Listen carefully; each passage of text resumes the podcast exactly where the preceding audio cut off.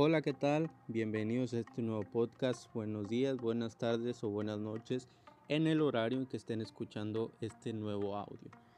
Sean bienvenidos a esta grabación eh, que llevamos trabajando desde hace mucho tiempo, yo creo que desde el confinamiento por la enfermedad del coronavirus.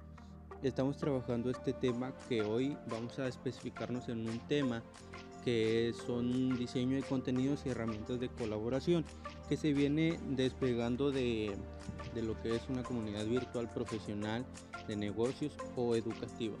De estos tres podemos hablar, pero ahora solamente nos vamos a enfocar sobre el tema de eh, la educación, ¿sí? el diseño de contenidos en educación y las herramientas de, eh, de colaboración en la educación, porque es lo que estamos trabajando en, en estos últimos seis meses, que son las páginas eh, digitales, comunidades virtuales educativas. Antes que nada vamos a empezar hablando sobre qué es diseñar contenidos.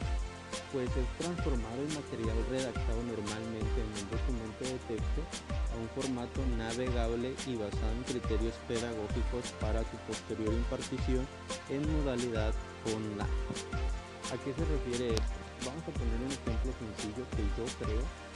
En la Secretaría de Educación Pública vamos a poner, existen libros, existen, pues, valga la redundancia, escrituras que especifican un solo tema, puede haber hasta 30 libros que van a especificar un tema de matemáticas, de historia o de literatura.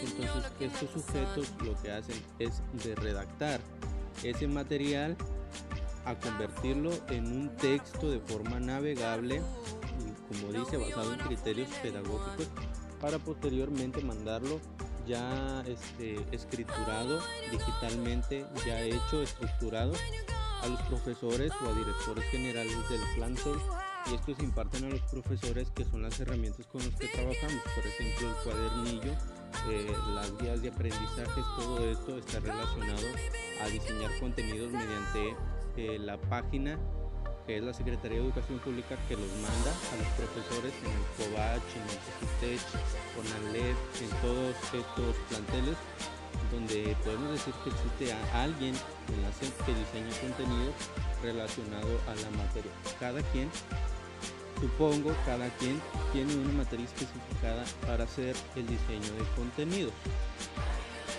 Ahora bien, vamos a hablar sobre las herramientas colaborativas. ¿Qué son estas? pues son los sistemas web que permiten acceder a criterios, a ciertos servicios que facilitan a los usuarios comunicarse y trabajar conjuntamente sin importar que estén reunidos en un mismo lugar físico. ¿A qué nos referimos con esto? Que estas herramientas tú puedes abrir, antes se relaciona con lo del diseño de, de contenido. Esto lo mandan en un archivo digital, pongamos de PDF nuestro celular básicamente no tiene lector PDF, pero estas herramientas colaboran con este, con este, con, válgame, la Secretaría de Educación Pública colabora con él y dice, no, manda tus archivos PDF que instalen la aplicación y que lo puedan abrir en esta aplicación que es Office este, lector PDF de, de Microsoft. Entonces, al momento que ellos mandan el archivo, tú lo puedes abrir mediante esta aplicación que colabora con la Secretaría de Educación Pública y otras organizaciones y fines del lucro. Ahora vamos a hablar sobre tres aplicaciones que, son, que colaboran con estas instituciones y la primera que yo uso mucho es Dropbox. Eh, esto es uno de los servicios de almacenamiento en la nube más utilizados del mundo, aunque no el único. Eh, del cual el panorama tecnológico Dropbox ha crecido considerablemente en los últimos años y permite, por ejemplo, crear una carpeta y compartirlas entre varios usuarios, haciendo que todos puedan añadir o eliminar o modificar su contenido. Este es el que yo uso más para hacer este tipo de trabajo. Nosotros tenemos Office, como les mencionaba, Office 365, es el que te permite hacer acciones como un documento en Word, un documento en PDF, Excel, PowerPoint, e incluso hasta hacer tus propios sets o formularios. Continuamos con Google Drive, que este es como el Dropbox, es una forma que parte de los servicios de Google para todo tipo de usuario, editor de texto, hojas de cálculo, software de presentación, formularios, todo con la posibilidad de que varios usuarios puedan gestionar los documentos, modificarlos o alterarlos como deseen.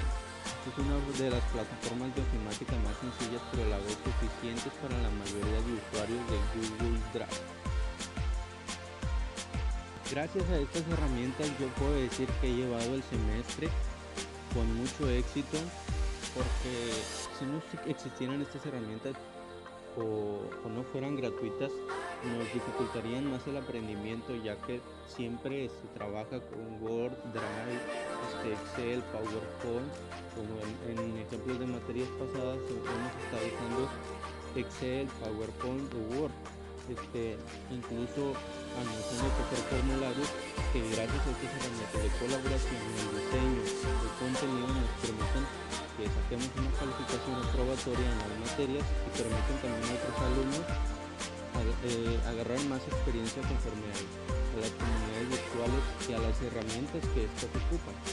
Entonces, esto es todo por el día de hoy. Muchas gracias por escuchar estos seis minutos y medio. Este, esperemos que se, se le estén pasando súper. Eh, los espero para la próxima y nos vemos.